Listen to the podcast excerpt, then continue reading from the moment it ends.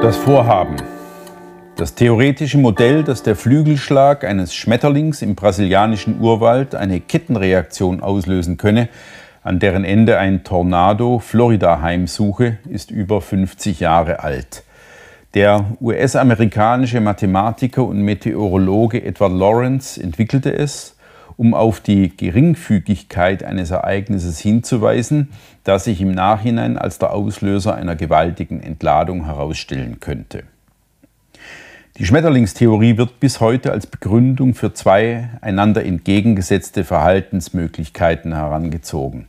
Beide Ansätze blenden aus, dass Lorenz mit seinem Modell vor allem auf chaotische, also kaum oder überhaupt nicht vorhersagbare und somit nicht steuerbare Abläufe hinwies. Es geht letztlich um die Unauffindbarkeit des Schmetterlings und die damit verbundene Unmöglichkeit, ihn an dem einen entscheidenden Flügelschlag zu hindern oder eine kompensierende Bewegung auszuführen. Man hätte diesen Befund zum Anlass nehmen müssen, die Unauflösbarkeit der Schöpfungsformel staunend hinzunehmen und sie auf die Unübersichtlichkeit gesellschaftlicher Entwicklungen zu übertragen. Aber das entspricht leider nicht dem für unsere Epoche charakteristischen Furor des Machens und seinem Weggefährten der Ängstlichkeit, die in der bis ins Detail abgesicherten Welt aus einem damit einhergehenden Mangel an Abfederungsbereitschaft und Robustheit rührt. Ein kurzer Einschub, ein literarischer Hinweis. Stefan Zweigs unbedingt empfehlenswerte Sammlung historischer Sternstunden der Menschheit beschreibt anhand einer Schmetterlingstheorie avant la lettre wie in entscheidenden weltgeschichtlichen Situationen ein einzelner Mensch das Zünglein an der Waage sein und dem Verlauf eine entscheidende Wendung geben könne. Die Annahme, dass nichts einfach ablaufe, sondern dass es dieser oder jener Mensch zur rechten Zeit am rechten Ort sei, dessen Eingriff in seiner ganzen Tragweite erst im Nachhinein sichtbar würde, ist zugleich ein Lobpreis der Tatkraft und ihre Überschätzung. Es ist einen Schneeball in einen rutschenden Hang werfen und ihn zum Auslöser der Lawine erklären. Literarisch natürlich ungemein ergiebig. Zurück zu dem, was das machenschaftsbesessene Zeitalter aus der Schmetterlingstheorie in die Praxis übertragen zu müssen meint. Der eine Ansatz leitet aus den vermeintlichen Verwerfungen aufgrund kleinster Regungen eine grundsätzliche Skepsis allem Handeln gegenüber ab. Diese Skepsis fußt auf der Überzeugung, dass komplexe Systeme hochsensibel reagierten und durch Eingriffe unwiederbringlich aus dem Gleichgewicht geworfen werden könnten. Der Wald, das Meer, die Aue, aber auch die Persönlichkeit, das Gemeinwesen, die Partnerschaft seien nicht robust, sondern auf Federwagen ausbalanciert. Hinter dieser Annahme steckt eine Ängstlichkeit, die nur aus einem Mangel an handfester Erfahrung rühren kann. Auch die andere Handlungsableitung geht von feinsten Wirkungszusammenhängen aus. Sie versucht sich seit Jahrzehnten an Vorhersagemodellen und simuliert mit immer größeren Datenmengen Verläufe und Veränderungen über Kipppunkte hinaus. Diese hochkomplexen Modelle waren und sind dabei stets reduziert auf handhabbare Parameter. Nicht jeder Flügelschlag kann einbezogen werden. Jeder von uns kennt Animationen, auf denen zu sehen ist, wie nach dem Anstieg der Erderwärmung die Polkappen abschmelzen und der Meeresspiegel ansteigt oder gerade umgekehrt. Denn niemand kann wissen, ob nicht der Eintrag wärmerer Luft in den Norden ganz andere Auswirkungen zeitigte, wenn etwa Meeresströmungen sich veränderten und Landbarrieren überspült würden. Erst im Nachhinein wird sich die Prognose vom Untergang der Welt, von Verwüstungen entlang bestimmten Breitengraden als richtig oder panisch erwiesen haben. Aber mit dieser Wahrheit mag man dort nicht leben, wo man ans Machen gewohnt, ins Machen verliebt ist, in den Umbau, den Reset. Der bescheidene und naheliegende Vorschlag, aus der Schmetterlingstheorie eine skeptische und konservative Verhaltenslehre abzuleiten, hat gegenüber dem Furor des Eingreifens stets das Nachsehen. Vieles bliebe nämlich einfach beim Alten, weil bewährt und im Grunde undurchschaubar gut geordnet. Aus dem Unmut über dieses Bewährte und seine Ordnung und seine Unerklärlichkeit rührt der Gewaltakt, die eben nicht nach dem Binärcode gebaute Welt in ihrer Komplexität auf erfassbare Daten zu reduzieren und sie berechenbar zu machen. Wenn sich die Schule der großen Ängstlichkeit durchgesetzt hätte, lebten wir in einem empfindsamen, sozusagen femininen Zeitalter, in einem das Blütentriebe, aber harmlose, rührende, sanfte. Die, die Politik, aus, die aus diesem Geiste gemacht würde, wäre eine des Unterlassens. Aber es hat sich die katastrophische Berechnung des zukünftigen Weltverlaufs durchgesetzt und diese Berechnung beruht auf der Annahme, dass die Menschheit nicht nur für ein aus seiner Balance kippendes Klima verantwortlich sei, sondern durch Verhaltensänderungen diesen gigantischen Komplex zurückpendeln lassen könne. Das Mittel der Wahl, das den an Erwärmungsstufen festgemachten Untergang aufhalten soll, ist dabei so einfallslos wie naheliegend. Es ist eine panisch aufgeladene Technokratie, die indes nicht so genannt wird, sondern als Transformation eine weichere Bezeichnung bekommen hat. Aber dieser Begriff ist wie stets, wenn brutal und unter falschen Voraussetzungen eingegriffen wird, eine Verschleierung. Denn die Transformation der Weltgesellschaft ist ein Baukasten aus Verboten, erzwungenem Verzicht, grünem Konsum, nachhaltigem Kapitalismus und weit in die Zukunft geworfener Steuerung des Verhaltens von Milliarden, bei gleichzeitiger Privilegierung der Macher selbst. Wer nach einer theoretischen Begründung für diese Anmaßung sucht, wird unter anderem bei Philipp Lepenis fündig. Lepenis lehrt an der Freien Universität Berlin Politikwissenschaften. Sein Buch Verbot und Verzicht, Politik aus dem Geiste des Unterlassens ist dicht, selbstbewusst und lehrreich. Lepenis hat es für die grüne Technokratie geschrieben und will sie legitimieren, weil nur sie die Erderwärmung aufhalten könne. Wir lesen Lepenis trotz seiner falschen Annahmen, weil er in seinem Buch den Finger in eine Wunde legt, die sich die Rechte selbst schlug, als der Staat im Rahmen der Corona-Jahre zu Maßnahmen des Verbots und des Verzichts griff. Diese Maßnahmen waren in keiner Weise gerechtfertigt, denn nach wenigen Monaten war klar, dass es sich nicht um ein wahllos tötendes Virus, sondern um eine Erkrankung handelte, vor der sich dieselben Risikogruppen in Acht nehmen mussten, die sich vor jeder Grippe in Acht zu nehmen haben. Dass der Staat sie dennoch erließ, führte in den Widerstandsmilieus zu einem epidemischen Akzeptanzverlust staatlicher Verordnung und staatlichen Durchgriffs an sich. Dem Staat verloren gehen, das ist zu einer Formel geworden, von der vor zehn Jahren niemand gedacht hätte, dass sie einmal von rechts aufgegriffen würde. Lepenis, der die Maßnahmen rechtfertigt, verweist in seinem Buch zu Recht darauf, dass in diesem Zusammenhang das Wort Freiheit zur heiligen Kuh des Widerstands erhoben worden und die Haltung, sich grundsätzlich nichts sagen zu lassen und Autorität nicht mehr zu akzeptieren, von links nach rechts geradezu übergesprungen sei. Martin Lichtmess hat das aus diesem notwendigen Vorgang erwachsene Dilemma der Rechten mit den Begriffen Lage, Notfall und Situationslibertär beschrieben. Massenhaft seien Leute vom Staat abgerückt, in deren politischer DNS eigentlich das Vertrauen auf Institutionen, Staatsautorität und Maßnahmen Gehorsam zum Wohle aller eingeschrieben war. Denn dem fahrlässigen emanzipatorischen Gefasel nach 68 sei mit reifer Begründung immer und immer wieder das Ernstfall und Staatsdenken von rechts entgegengehalten worden. Lichtmess und andere versuchen, das Unterfangen von rechts, den Gehorsam zu verweigern, auf Situationen und Lagen einzugrenzen, in denen Gehorsam nicht nur keine Ehre bringe, sondern die Formierung der Gesellschaft in eine falsche Richtung zur Folge habe.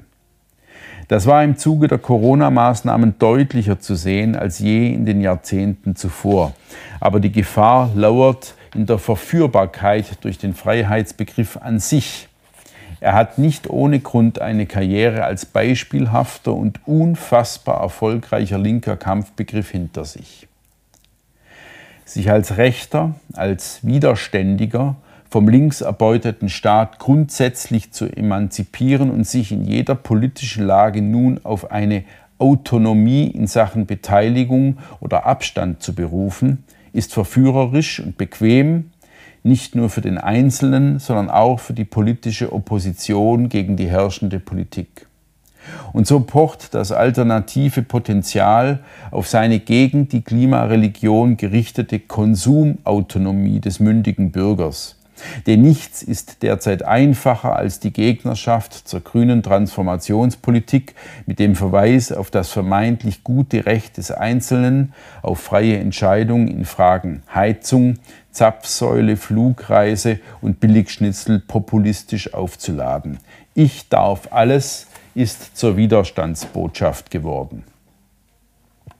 Aber diese Botschaft ist zu billig und sie ist eine Falle dass sich die Rechte damit nämlich in die Fänge einer Marktlogik begibt, die dem Neoliberalismus alles, dem Staat fast nichts zutraut, gerät als Argument ins Hintertreffen. Lepenis argumentiert stark, wo er die Verlogenheit des Geredes vom freien Markt aufdeckt. Er verweist auf die Selbstüberschätzung des Einzelnen, der sich als vernünftigen Marktteilnehmer begreift und die Fesselung und Außensteuerung durch Mechanismen wie Bedarfsweckung, Markt- und Meinungsmacht, Mode, Konsumlenkung und Verfallsprodukt ignoriert. Eine Rechte, die dem grünen Transformationsfuror das Konsum-Ich entgegenstellt, zerstört ihre eigene Substanz und gibt ihren Gestaltungsanspruch auf. Was nämlich an politischem Gegenbild zu Verzicht und Verbot und rettender Disziplin übrig bleibt, ist genau das, was der überhaupt nicht und niemals je freie Markt will. Dass nämlich, wie Lepenis es ausdrückt, der Konsum zum dominanten, identitätsstiftenden Merkmal der Individuen postmoderner Gesellschaften geworden ist. Das ist kein rechtes Programm, das über den Tag hinaus reichte. Es ist, wenn überhaupt, ein situationslibertärer Zwischenschritt. Maximilian Krah, Europaabgeordneter für die AfD, hat in den vergangenen Wochen auf zwei Besonderheiten seiner Partei hingewiesen und sie zu Alleinstellungsmerkmalen erklärt. Diese Merkmale, so Krah, machten aus der AfD ein europaweit einzigartiges und dadurch sehr interessantes rechtes Parteienprojekt. Zuletzt führte Krah seine Thesen auf einem Podium aus, zu dem im Rahmen des Sommerfests 2023 nach Schneroda eingeladen worden war.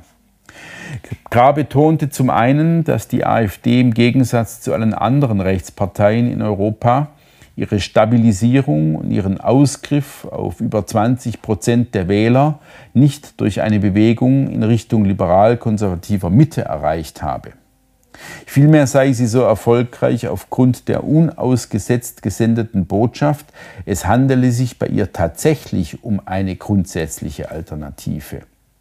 Glaubwürdig vermittelt worden sei diese Bewegungsrichtung, weil die AfD durch dreimalige Häutung ihre Abwehrbereitschaft gegen ein Einschwenken in liberal-konservative Bahnen unter Beweis gestellt habe. Wobei die zweite Häutung, jene, die Frauke Petris Netzwerk abstreifte, die riskanteste gewesen sei. Zweitens. Mit diesem Anspruch stelle die AfD nicht nur ihre Mitglieder, sondern bereits ihre Wähler vor eine grundsätzliche Entscheidung, die einem Bekenntnis gleichkomme. Es gehe nicht wie beim Wechsel von einer Altpartei zur anderen um ein sowohl als auch, sondern um ein entweder oder. Krah ist überzeugt davon, dass dieser Bekenntnisschritt ein Schritt in die Freiheit aus den Verblendungszusammenhängen der sehr geschickt aufgestellten und mit Schreckenserzählungen bewehrten BRD-Matrix sei. Indes, das Problem solcher Selbstermächtigung liegt zutage.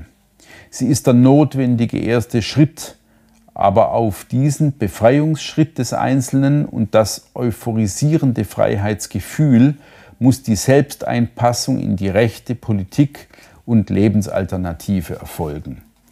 Diese Alternative ist zweifellos nahe dran am normalen Leben, aber sie ist keine Kutschfahrt ohne Kutscher.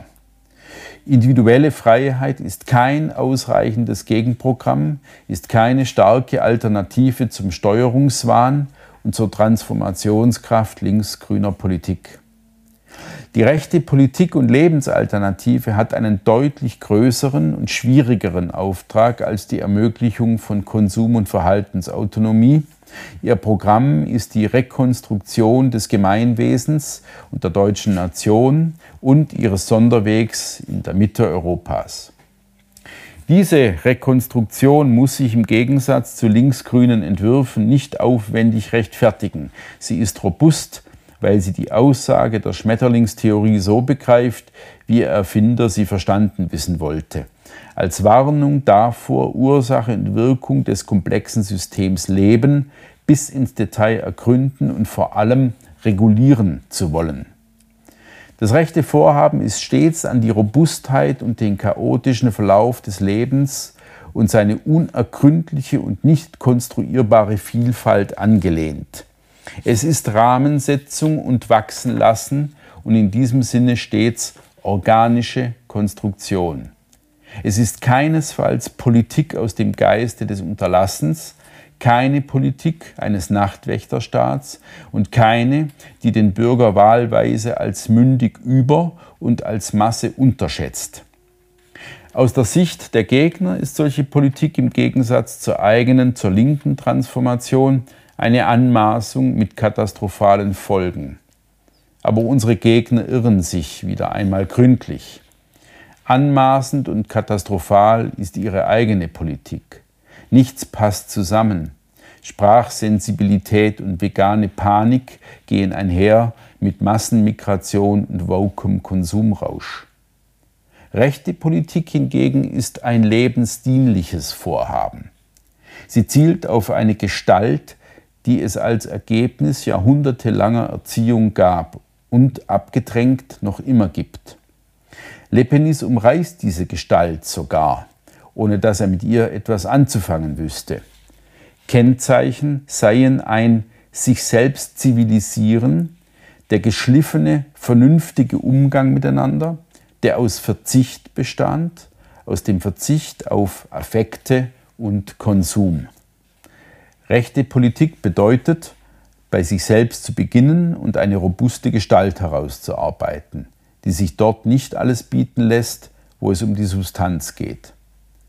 Gelingt diese Formung, prägt sie das Bild, dann kann es zu einem fulminanten und gedeihlichen Wechselspiel zwischen Staat und Einzelnem, zwischen Rahmen und Maler, zwischen großer Erzählung und Vertrauen kommen. Staat und Bürger sind robust und belastbar. Die Fähigkeit der Deutschen zur Resilienz, also zur Anpassung auch an schwierigste Lagen, ist sprichwörtlich. Und den Flügelschlag eines Schmetterlings wahrnehmen zu können, bedeutet nicht, seine Wirkung zu überschätzen.